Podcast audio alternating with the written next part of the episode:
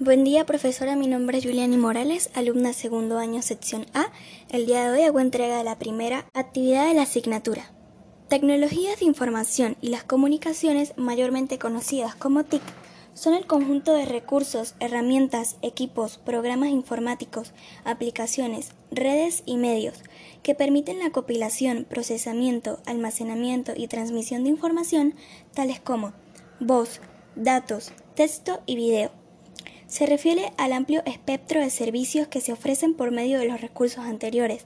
Unos ejemplos, servicio de correo electrónico, educación a distancia, almacenamiento en la nube, banca electrónica, juegos en línea, blogs, entre otros. TIC en la educación virtual. Las TIC crean espacios de enseñanza y aprendizaje. Aquellas generan un espacio virtual donde se constituye un, un nuevo perfil que lo hace competente para atender a nuestros ambientes de aprendizaje virtuales.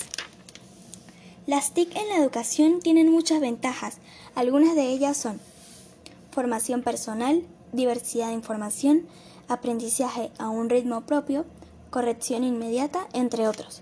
Pero las TIC también tienen algunas desventajas, como problemas relacionados con el idioma, límites de la virtualidad frente a la presencialidad. Muchas gracias por su atención.